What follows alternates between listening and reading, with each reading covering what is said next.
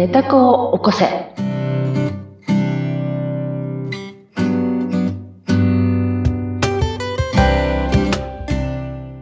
皆様こんにちは。え寝た子を起こせの秀香です。はい。そして、インタビュアーの水野ゆきです。秀香さん、今回もよろしくお願いします。はい、よろしくお願いします。さて、前回は新年のおみくじの巻ということで、おみくじにまつわる話からいろいろとね、神様についての話もいただいてきましたが、秀香さん、毎年行かれる神社の中で、うん。おすすめの神社とかってありますか、ああ、そうですね。おすすめというか、あの、えっと、芸能の神様の豊川稲荷神社っていうところがあって、ええ。ここは私があの学校出てから勤めた会社の隣にあったんで、うん。よくそこに行ってたんですね。豊で、川稲荷神社。はい、はい。赤坂にあるんですが、うんそこはあの芸能界の方もね、あの、年明けによくいらっしゃる神社なんですね。うーん。で、芸そこ事にいいということですね。そうそうそう、芸事の神社と言われていて、ええ。私もあの音楽をやってるんで、ああ、あの、よろしいなという感じで、バンドマンでしたもんね。はい、伺うことも多くあるんでございますが、うん。あの、そうですね、豊川稲荷神社、もし、ね、あの、ご興味ある方はぜひ、えお出かけください。そして、そこの近くにはですね、美味しいケーキ屋さんもあるんです。ケーキ屋さんいいですね。神社でお参りして、うんたくさんパワーをチャージした後に、うん美味しいものを食べて、さらにそうネタ子も喜ぶという。喜ぶ。はい。これ、この、あの、お店は白田へっていうお店で、まあ、超有名店なんですが、うんうんあの、私がその、豊川稲荷神社の隣のね、ビルで働いてた時から知ってるので、もうかれこれ、うんもう40年はい。ね、ねの、あの、知ってるケーキ屋で、ええあの、赤坂に行くと必ずここに寄りたいといううんはいケーキ屋さんです。えっと、赤坂にある白田へはい。という、ひらがなで、そうです。白田で、へ。うんはい。白田へっていう。うん。の、どのケーキがおすすめですか？あのーもうね、ほぼ全全部、あのーや、あの、食してますけれども、ええ。えーあの人気はね、レアチーズケーキが確か人気なんですよ。大突然人気なんですけど、私が好きなのはう、んシュークリームと、はい。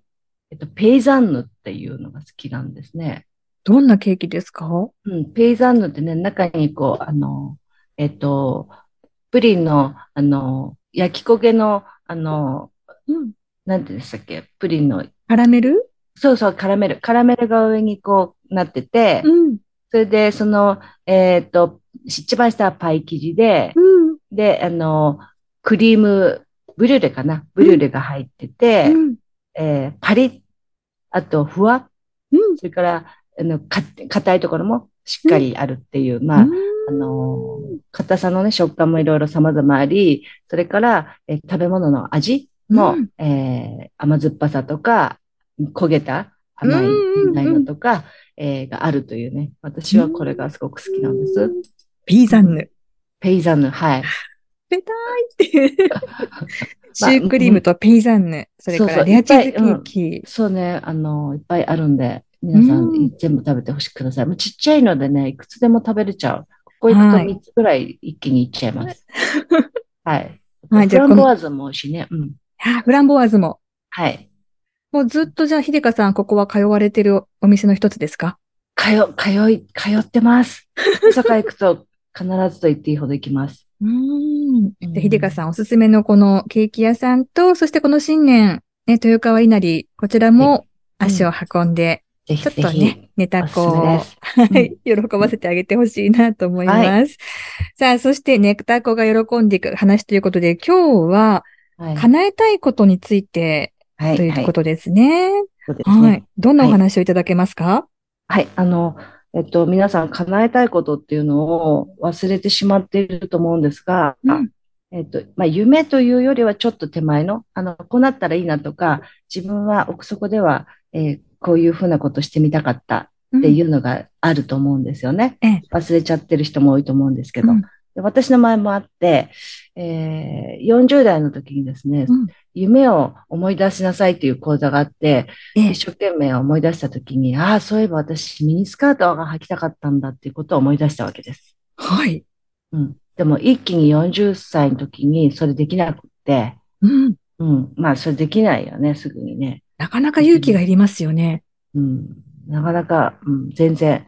で、まあ、そう思い、思いつつも、そんなの無理無理と言って全然、うん。あの、叶えるところのことまでいかなかったんですねう。んうん。もう、イメージができないわけですよ。自分がそのミニスカートを履いてるイメージがね、まず。うん。だから、その、叶えたいことは、ほら、映像に出して、いつも思い浮かべなさいとか先生たち言うんだけど、はい。そんなことすらもできないから、うん。で、そう、無理やりイメージしてても、うん。自分が思い描くかっこいい、その、ミニスカート履いてる女性のイメージともかけ離れてるからさ、うん。すごく気分が悪くなるわけですよ。うん。うん。だから余計、そんなイメージなんかできない。はい。絶対無理みたいな。うん。イメージすらできない。うん。そこでですね、なんですけど、うん。私しつこいので、うん。まあ、すごい時間かかったんですけど、一個一個、うん。あの、自分に慣れさせて、うん。で、とうとう、やっと、この間も話しましたけど、やっとやっとミニスカートを履いて外に出たっていうえー叶えたことを話すんですが、じゃあ、あれですね、あの、叶えたい夢はミニスカートを履くことっていうのも、うん。これはもう決めておいて、うんうんうんここに向かってじゃあ何をしていこうかっていうことを実験されたっていうことですか？そう、はあ。すごい時間かかって。うん。でも、ぶれない夢ってことですよね。そうそう。うんうん。じゃあ、そのミニスカートは履けないんだけど、ミニスカート履いてる感じのものを一個一個攻略していったんです。うん。え私の場合は最初はそのサングラスをかけるとね、かっこいいって思ってて、うんうん。サングラスを日常的にかけるっていうのをね、まず練習をして。うん。なかなかサングラスを日常的にかけるっていうのも、まあ、車の中だったらありますけど、うんうんそこを離れるとないですよね。ないでしょ？うん。でもまあ、あの、それをやる。うんファッ。ションとして。うんはい。だから、怪しい人でしたよ、子育て中にね。子供連れてサングラスの、ね、おビビって感じで、ちょっと怪しかったと思うんだけど、でもサングラス。もうそのサングラスが普通になる。自分のもうアイテムとして普通になる。うん、そこまでやる。はいそ。れから次はね、ベレー帽。ベレー帽。うんベレー帽も、まあ子育てしながら、はい。寒い冬から始めて、うん。えーベレー帽。それもちょっとおしゃれな色合いのベレー帽から、モヘアっぽいような、うん。ちょっと可愛らしいのからうん。始めて、えー最後、まあ、革のベレー帽まで行くんだけど、はあ、革の？そういうふうにうん、徐々に、自分にならさせるってことですね。うんその被ってる自分。うん。で、その次はですね、まあ、革ジャンだよね。はい。うん、私は、あの、音音楽をやってるので、ロックをされてますもんね髪の長い男が好きな、えあの、ロックミュージシャン、ミュージックが大好きな人なんで。はい。で、革ジャン、革ジャンもね、最初はスーツタイプの革から行きましたね。ああ、抵抗ないように。抵抗ないように。で、最初はノーカラうんで。しかもベージュ？ベージュっていうか、あの、オークみたいな色？はい。ええ。そう、おしゃれな感じの？うんで、ちょっとショート丈うんの、ラムかなんかの革のね。うんそれから始めてって、だんだんだんだんハード路線に行くわけですね。はあまあ、フリンジがバーッとついたようなとか、今、ライダースなんて普通に着るでね。うん。色も黒で、うん。白だっていいよねっていう。うん。でそこまでまあ20年かかったよね。ずいぶん長い計画を着々と。そう。そう。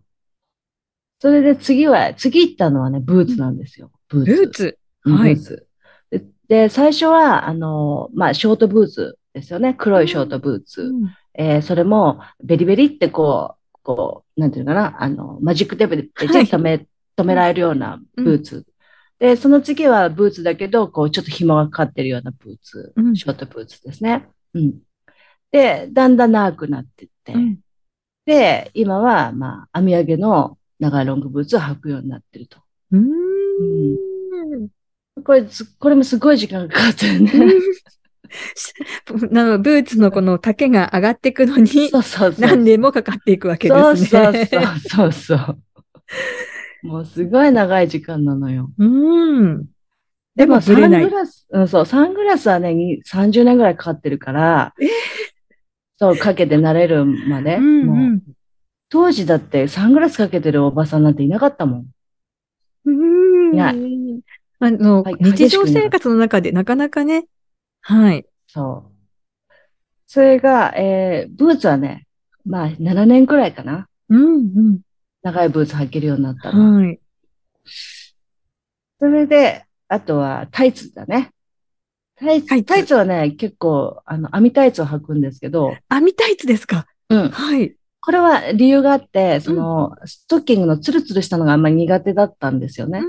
うん、それでなんかでもほら、あの、OL だったから、肌色のものを履かなきゃいけなくって、うん、それで網タイツっていうのを履き出したんですよね。だから網タイツは全然抵抗なくずっと履いてて、未だに、その普通のストッキングがあんまり好きじゃないから、網タイツはずっと履いてるんだけど、はい。それが、あの、いろんな網タイツがあるじゃないですか。うん、うん。細かな網もあるし、うん、ちょっと大きめの網もあるし、うん、色もね、いろいろ様々。今何でも網タイツ履きます。OK。これも30年ぐらいかかってるね。もう壮大な計画ですね。そう。はい。それでいよいよ来るわけですよ。うん、ミニスカートが。おお、うん、いきなりでも短くできましたか？できないできない。まず革の普通のね、長さのスカートでね。うん、ちょっと長めの。はい。だからだんだん短くなるという。うん。で、これ、しかも買ってから1年後だからね、履くのは。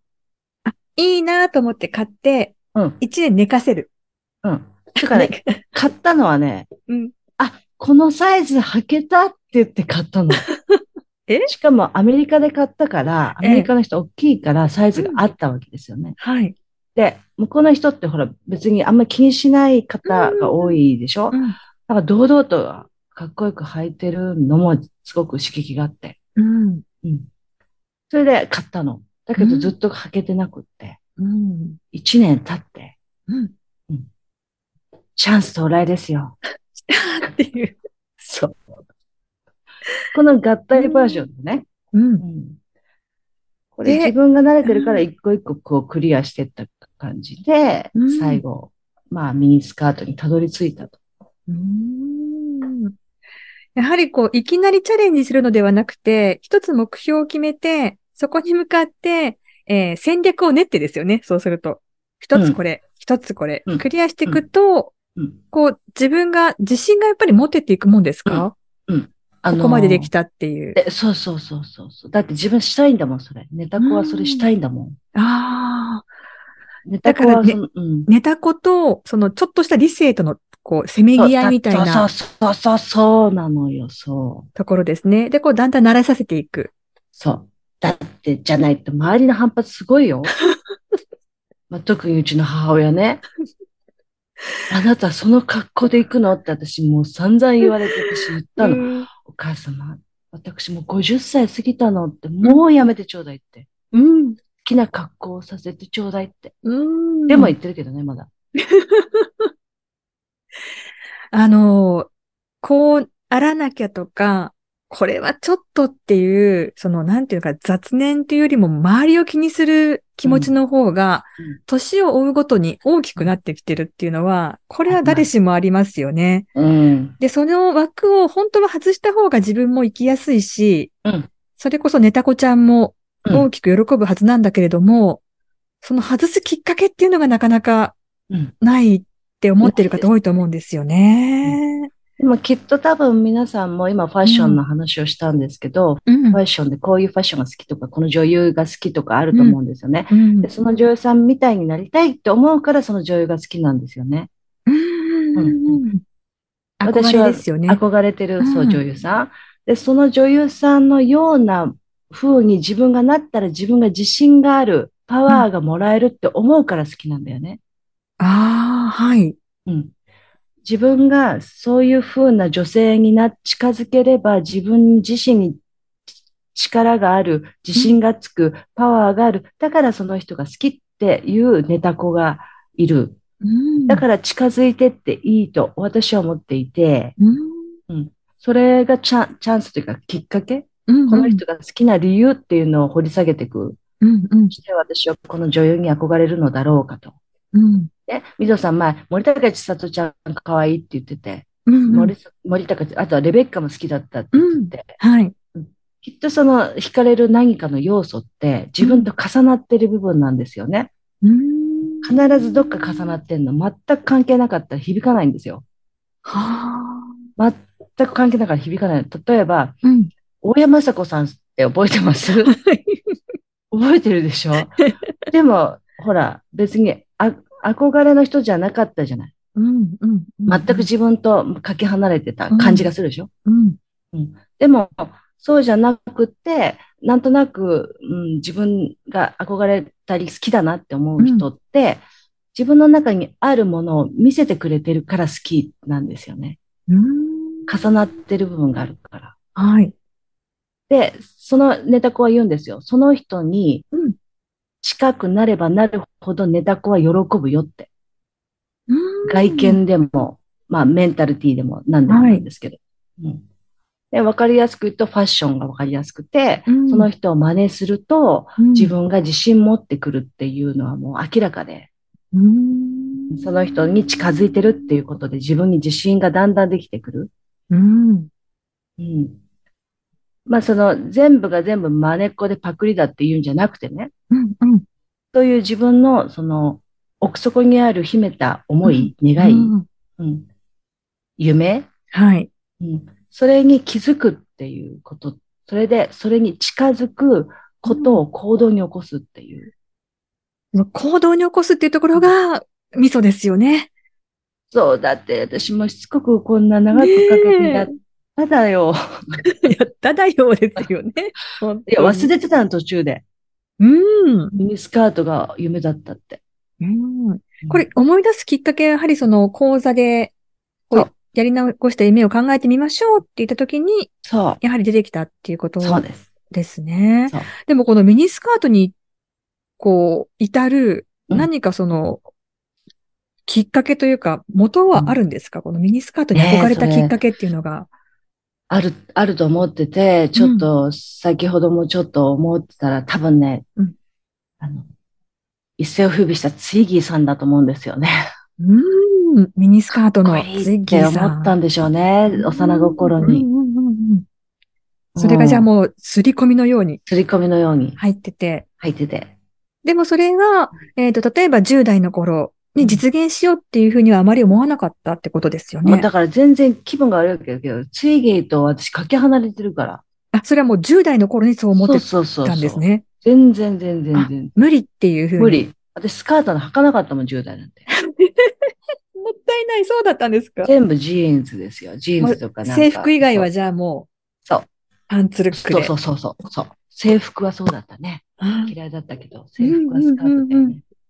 そうだったんですか。でもそれを思い起こして、で、思い出しただけではなくて、じゃあどうしたらいけるのかっていううん。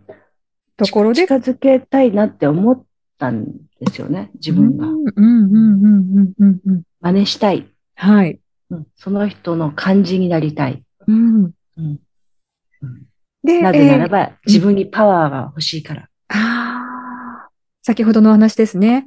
はい。ものにつ、その、えー近づきたいものに近づいていくごとに、自分に自信が持てて、パワーがもらえる、うん。といったところはい。ですね。でもやっぱりこう時間かけることも大事になってきますよね、そうすると。うん、一気にできる人は一気にできるんですよね。パッとこう覚醒したように、多分ね、なさってる人もゼロじゃなくて、うん。そういう方も拝見してるのね、いいきなりパッとできて、すごいどんどんどんどんなんか実現していく方もいらっしゃるんですけど、私はかなりこの二択は頑固だったから、ええ。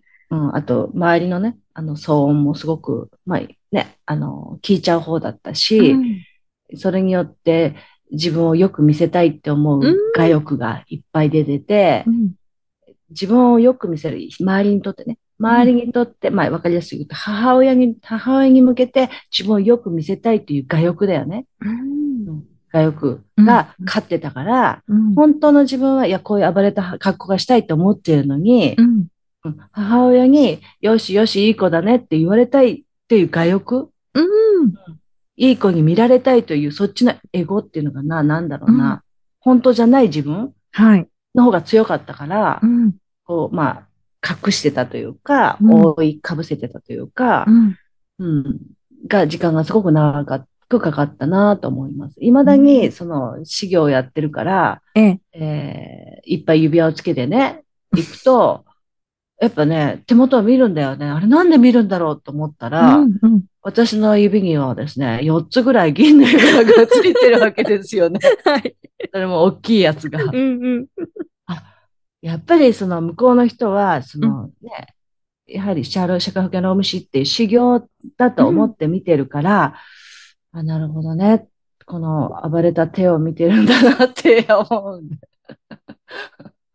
でも、あの、それでやめようとか、あって思うのではなくて、でもこれが私だからっていうふうに、あ、の、まあ、貫き通すというか、うん自分に正直でいるっていうことも、うん、これも大事なことではありますよね。うん。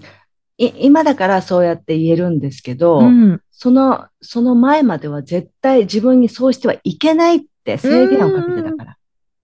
まさかやらないよね、自分って。うん。だから指輪も全部外す、ピアスも外す、うん。うん、スーツを着る、黒っぽいスーツを着る、うん。うん、ちゃんとハイヒールを履くってやってたわけですようね。ん。でも、そうじゃなくても自分の中にパワーがあることが自分に分かってきたから、外見がどうであっても自分の中に確固たるエネルギーが感じられるから、は周りのそのよ装いファッションい。うん。には全然自分が囚われなくなってきてしまった。指輪をいっぱいつけてても、それが、あ、やばいって思わなくなっちゃった。うん。うん。うん。この人に対して失礼かなとか思わなくなっちゃった。うん。もしかしたら失礼なのかもしれないですけどね。うん。うん。相手に合わせてよそえってうちのね、母なんかも言うわけですよ。うん。うん。場所と相手に合わせるのが装いだって。うん。うん。言うわけですよ。でも、修行つったってなんぼのもんじゃいって感じだよね、私から思えば。でって感じ。まあでも人対人なので、やはりこう見た目ももちろんまあ大事なところはあるかと思うんですが、ある一線を超えなければ、じゃあその人の中身がどうなのかっていうところを見ていただきたいっていううん。のも本音だったりしますよね。そうですね。まあ本音はね、うん。ぶっ飛んでてもねって、あの私のことが気に入ってくれたら、うんあの仕事一緒にしましょうとあ、うんはい。いうことになりますしねう。ん。うん。まあでもありのままの自分っていうのを表現して、それをどう受け止めてくださるかは相手したいっていう、相手に委ねてしまうっていうのも、これそうがですね。生きやすくなる一つのそう。コツかもしれない。コツコツ。だって結局それで、その銀色のね、4つの大きい指輪が気になる相手だとするじゃないですか。うんうん。その人はなんでそこを見てるかというと、この人、こんな仕事してんのにこんな指輪してるって思って見てるわけだよね。多分ね。多分。うんうん。ということは多分その価値観はなかなかこう近くないかもしれないよね。はい。うん。そういうふうなうん常識的なマインドをお持ちだから、うん。で、私はそれがないわけで言っちゃってるわけだから、ちょっとやっぱこうずれてるわけですよね。うんそれはなかなかちょっとお仕事で結構できないかも。そうですよね。あの、お仕事で長くお付き合いしようと思うと、どこかで他のことでズレが生じることもあるかもしれないっていうはい。こともありますものうね。ん。うーん。確かにそうだなということがたくさんありますが。いや、でも夢を叶えるためにその一つずつきちんとね、こう、段階を踏んでいくっていうのは、これは初めてこう聞いて、あーって思っている方もいらっしゃると思います。うんやっぱりこう叶えるって言ったら、そう、一気にっていうふうに思いがちですよね。できるところからやればいい。うん、しかもその、スパンが長い。そう、私の場合はね、だからもういかにその、なんていうのか、思い込みというか、ネガティブがすごい深かったんだと思うんうですよね。ん、でも諦めずに20年かけた、30年かけたって言ったところは今これ聞いてらっしゃる方、すごく、あ、私もできるかもっていう勇気をもらってる方は本当に多いと思います。しつこい、しつこいよね。うん。まあでも行ったり来たりしながら、でも、うんあの、前進してるっていうのは、あの、自分の自信にもつながることですよね。うん今、本当にそう思いますね。まあ、この年齢にしてっていうのもあると思うんですけどね。うんもう、あの、まずは本当にその身の回りのとこで本当にこれが好きかなということを、うん、一個一個点検して、どんどん自分のパワーをね、つけてった方、つけるといいと思うんですよね。そうですね。うん。まあ、せっかくこう、年が変わって1月ということなので、まあ、この1年どんな風にしていこうかなっていう計画を立ててらっしゃる方も多いと思うんですよね。なので、一度こう、立ち止まっていただいて、私の小さい時からの夢って何かやり残していることあるかしらっていうのを。書き出していただくといいかもしれないですね。いいと思いますわ。うんで、この1年ではなく、うんこっからの10年計画で。そう、そうなの。あの、みぞさん、もうすごい真面目だから、30年計画。ね素晴らしいと思う。あの、はいは。いちょっとこう、ね。そう、かあの、叶えられるなっていう、その確信に近づいていってほしい。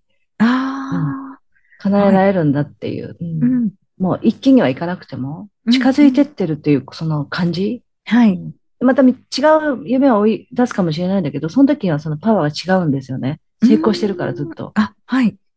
先に進んでて、道を体違うくしても。すね。う。うんんうん。そうそう。ファッションの相手が違ったとしてもね。うん。憧れの人が変わったとしてもね。はい。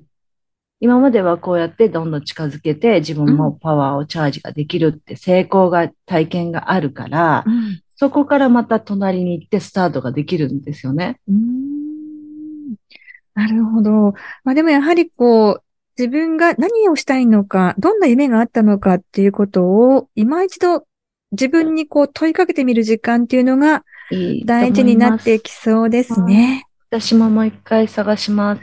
はい。ちっちゃい時の夢。で、そして大人になってからの夢もきっとたくさん皆さんあるかと思うので、はい、はい叶えたい夢をもう叶う、叶わない別として、うんぜひうん。書いてみましょう、一そう緒に。ですね。書いてみて、ね、またみんなでシェアしたいですね。はい。そして、あの、書くだけだとなんとなく寂しいっていう方は、ぜひ一緒にシェアしていただきたいと思いますので、ひでかさんにちょっと添削のように見ていただくと思うと、書きやすくなるかもしれませんもんね。わあ、その時はじゃあこれやればいいんじゃないですか？とかね。ね、そうですね。あ、こんな夢が皆さんあるんですね。あと人の夢を聞いて気づくこともありますよね。あ、そうね私もそういえばそんないことあったっていうこともあると思うので、ぜひ皆さん夢ちょっと書き出してみてシェアしてくださいね。さあ、ひでかさんへのアクセスはどうしましょうか？はいあえっ、と、概要欄にあのアンケートフォームをつけてますので、ぜひ皆さん、あの、お気軽にうんご送信いただければ嬉しいです。はい。ということで、ぜひ皆さん、えーひでかさんにアクセスお願いいたします。ということで、今日は夢を叶えるためのお話ということで伺ってきました。ひでかさんどうもありがとうございました。はい、ありがとうございました。